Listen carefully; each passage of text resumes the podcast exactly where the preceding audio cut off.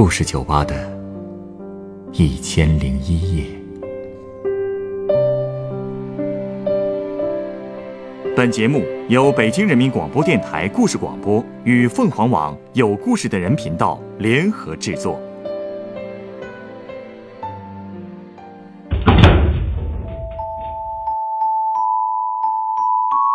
欢迎光临故事酒吧。灰姑娘的故事大家都听过，我们也都知道，那只是一个虚构的童话故事。不过今天来到酒吧的这位客人却跟我说，他见过一个真的灰姑娘。那个姑娘又是什么样子的呢？你好，这是本店的酒单。好，谢谢。酒真多呀。需要我帮忙介绍一下吗？好啊。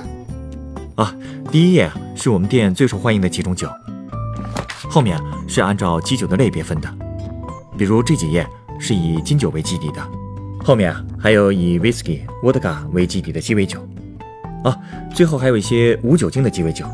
分的好细呀，其实我也不是很懂。没关系啊，你说说自己喜欢哪种口味，我可以给你推荐。哎。还有叫灰姑娘的酒呢？对啊，它是一款无酒精鸡尾酒，看着挺好看的，那我就点它吧。好，你稍等啊。久等了，这是你点的灰姑娘。嗯，好浓的果汁味儿啊，口感不错。这款酒啊，是用柳橙汁、柠檬汁和凤梨汁调成的，杯沿上再装点上一颗九味樱桃和一点薄荷叶。哎，你别说啊，用樱桃和薄荷叶做完装饰之后啊，这杯酒就少女感十足了。确实是。灰姑娘，哎，你见过灰姑娘吗？啊？你是说动画片吗？不是，我是说现实生活中的灰姑娘。嗯，迪士尼乐园里的，我一直都没机会去呢。哎呀，不是，我是说真的灰姑娘。真的？还能怎么真啊？那不是一个童话里的人物吗？童话应该也都是有原型的吧？我就见过一个很像灰姑娘原型的姑娘，是被后妈欺负的女孩。哎呀，不是啦，嗯，她其实可以说是被生活欺负的姑娘吧。不过啊，她的性格还是比灰姑娘泼辣多了。她是谁啊？啊，其实她是谁，我也不知道啊。我们不过就是一面之缘，哎呀，这就说来话长了，那都是好多年前了。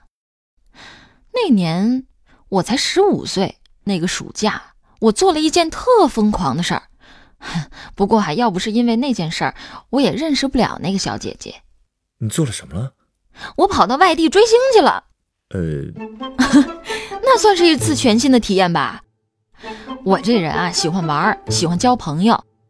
过去也自己坐过夜车，在朋友家睡过，还自己住过旅馆呢。但是那次追星，我是跟一群陌生的女孩一起待了一整天，还过了一夜。你当年那么小就敢这么折腾，父母也放心？我父母心大着呢，而且啊，因为我经常去朋友家过夜，所以那次出门他们也没多问。其实我去的地方也不远。我老家在湖南郴州，我那次只不过去了一趟株洲，那个歌手要在那边开演唱会，那里离郴州也就二百多公里吧，坐慢车的话三四个小时也到了。那我也觉得够危险的。你自己一个人坐火车去的？不是啊，和一个同县城的老乡一起去的，我们也是网上认识的。到了株洲火车站以后呢，我们俩就和株洲那边的粉丝会合了，那也是我们第一次见面。大家身上都带着专属的粉丝应援物，所以很好认。其实追星这事儿我能理解，和陌生网友见面也很正常。不过你当时才十五岁，这么跑出去也太危险了。嗨，当时就是因为年纪太小，所以才叫初生牛犊不怕虎嘛。我一点都不觉得去一个陌生城市见一帮陌生人有什么问题，反而觉得。能认识新朋友，能见到偶像，还挺兴奋的。哎呀，哎呀，我现在不是好好的吗？你听不听我说呀？好，你继续。我们当时啊，就跟着明星后援会到了游乐场，演唱会的舞台就在那边。那还是我第一次去所谓的主题游乐场呢。那一天过得跟做梦一样，大家先是在游乐场里玩，然后呢一起等演唱会开场。哎呀，那个舞台别提多美了，还有气球焰火呢。我们全程都在跟着唱，最后还一起来了一个歌迷大合唱，全场都快炸掉了。哎，真的真的，你要是在现场，也一定会哭出来的。我简直觉得我自己像是生活在童话里一样。反正，至少在凌晨十二点之前，一切都美得跟做梦似的。十二点的钟声一响，公主就变成灰姑娘了。哎，你说的灰姑娘，不会是指你自己吧？哎呀，怎么可能呢？我指的是我们粉丝团里的一个姐姐。哦，她很像灰姑娘。难不成你看到她变身了？哎呀，不是啦，是因为我去了她家。啊？那天演唱会结束以后啊，我们几个老乡本来约好坐当天晚上的火车回郴州的。不过我们到火车站的时候，发现已经买不到坐票了。好在站票还有富裕。上车以后呢，我们就用几张废报纸垫在那个车厢的过道里。你也知道那里有多窄吧？我们几个人挤在一起，想睡又不敢睡。而且吧，演唱会的时候太嗨了，上车以后大家也都累了呀，话也不想说，就这么熬了几个小时。我的腿呀，一直都是麻的。哈 哈哎呀，这追星也真是不容易啊。那也值了。哎，你应该也喜欢过什么明星吧？你不懂那种感受吗？喜欢的明星倒是有啊，不过也没有疯狂的追过。那咱俩还真是有代沟。哎，你这也太打击人了吧！我觉得自己还不老呢。哎呀，开玩笑，开玩笑啊！老板我可不敢得罪。哎，我接着说哈，我们到郴州的时候啊，天还没亮呢，也忘了是凌晨三点还是四点了。总之啊，那个时候如果我真是一个人的话，还真是没地方去。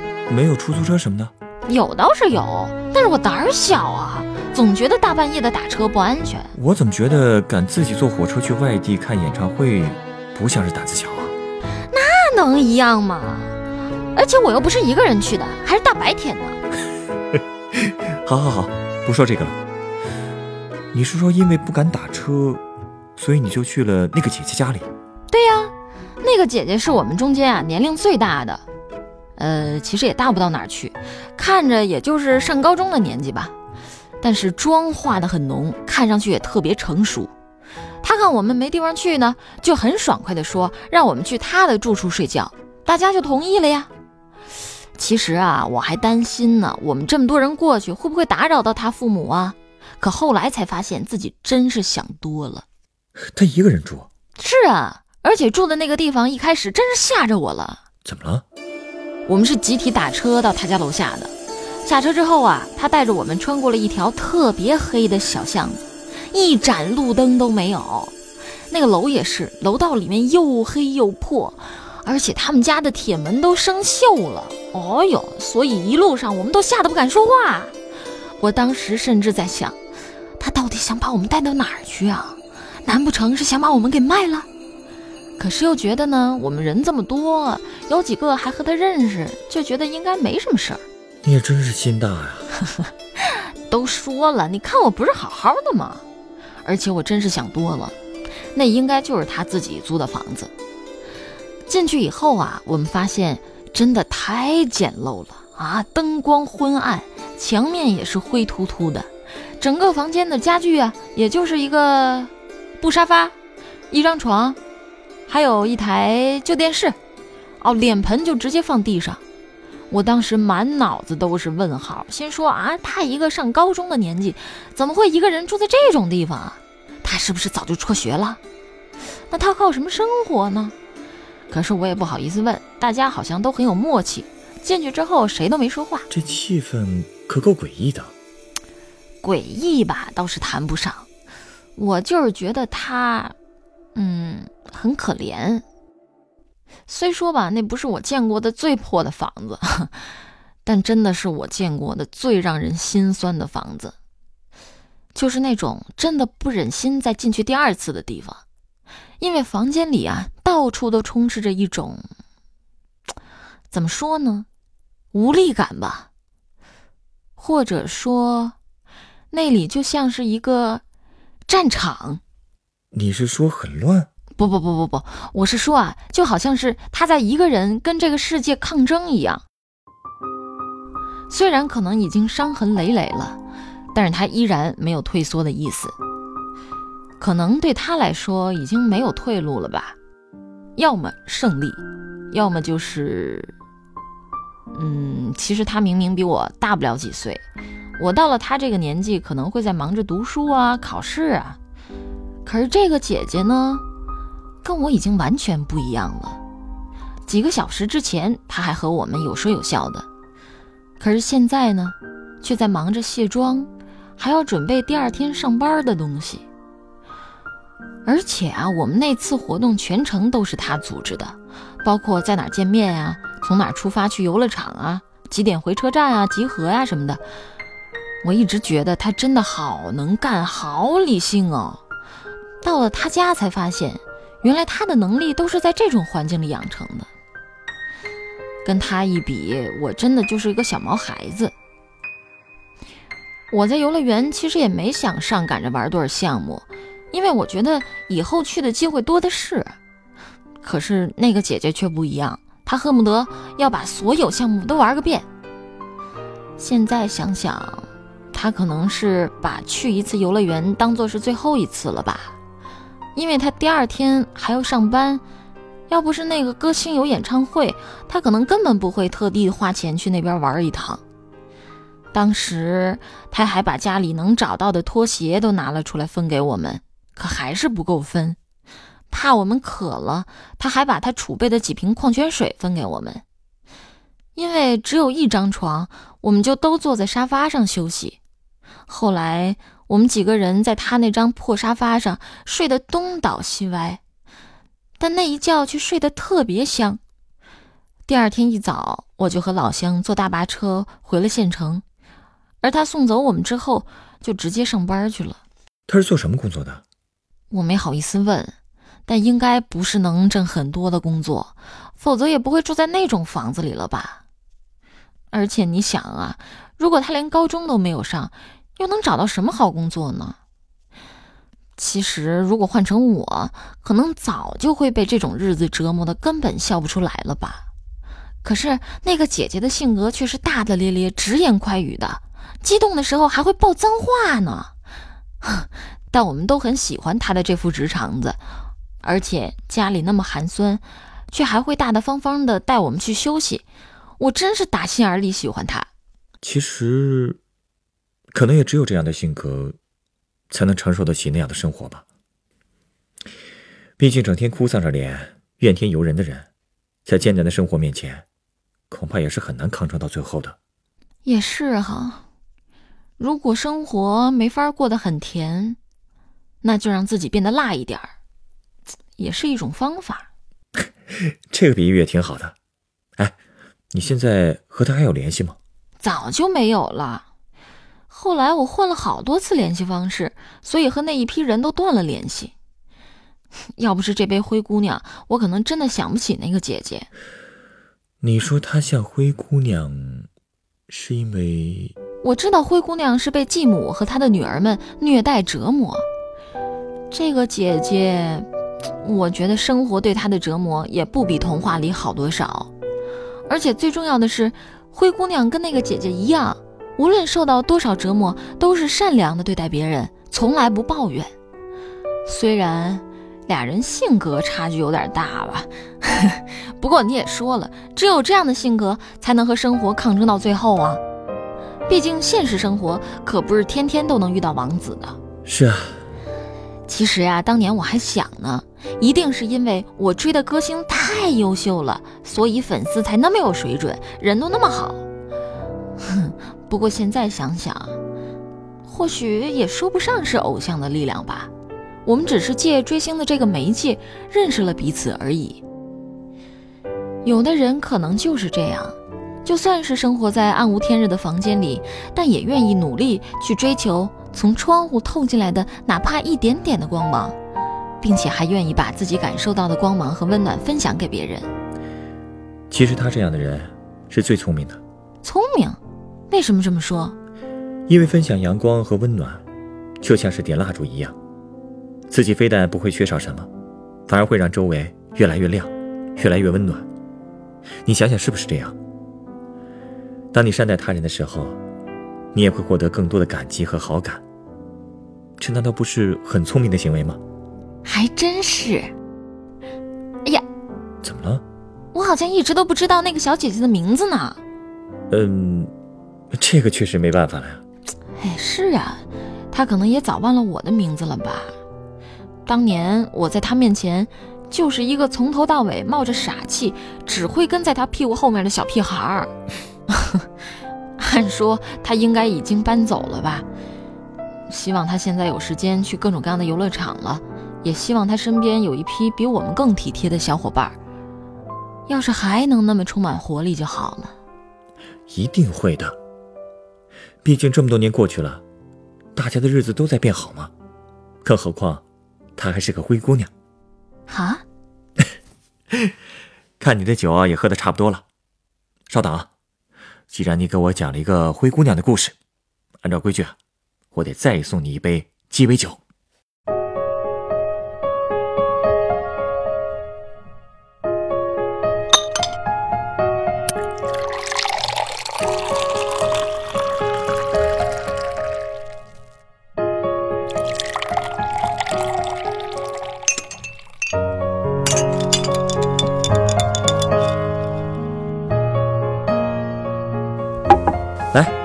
这是你的鸡尾酒，它是由桑格利亚水果酒、南瓜牌香料、波本威士忌和苹果汁调成的，名字叫做南瓜马车。哎，真有这种鸡尾酒啊！鸡尾酒本来就是根据不同情况自由调制的。既然你今天跟我说的是灰姑娘的故事，那么自然要调一杯应景的鸡尾酒了。其实我刚才之所以会说，我相信小姐姐现在应该过得很好。就是因为，他已经拥有了可以帮他走进皇宫的南瓜马车了。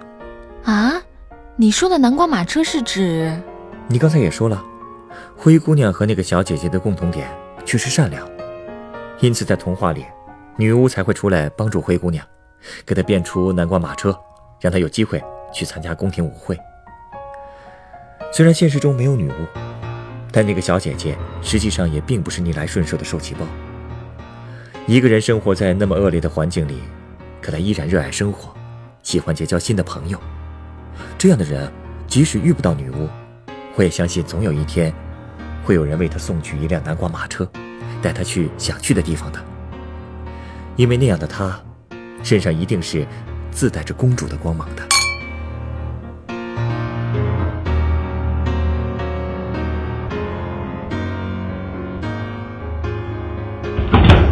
本故事选自凤凰网有故事的人独家签约作品。你见过真的灰姑娘吗？原作朱林英，改编制作陈寒，演播楚寒、陈光，录音严乔峰。下一个夜晚，欢迎继续来到故事酒吧，倾听人生故事。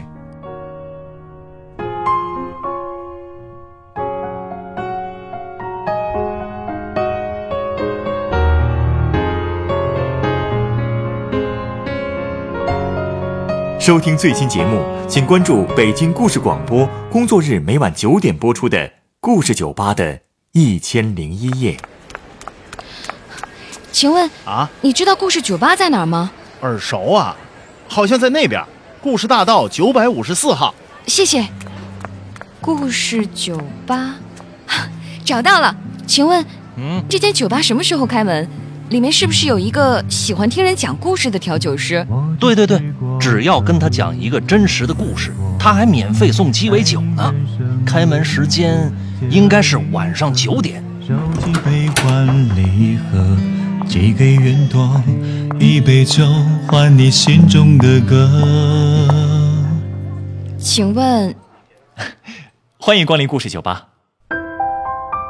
二零一八年周一至周五晚九点，北京故事广播，FM 九十五点四，让我们一起度过故事酒吧的一千零一夜》。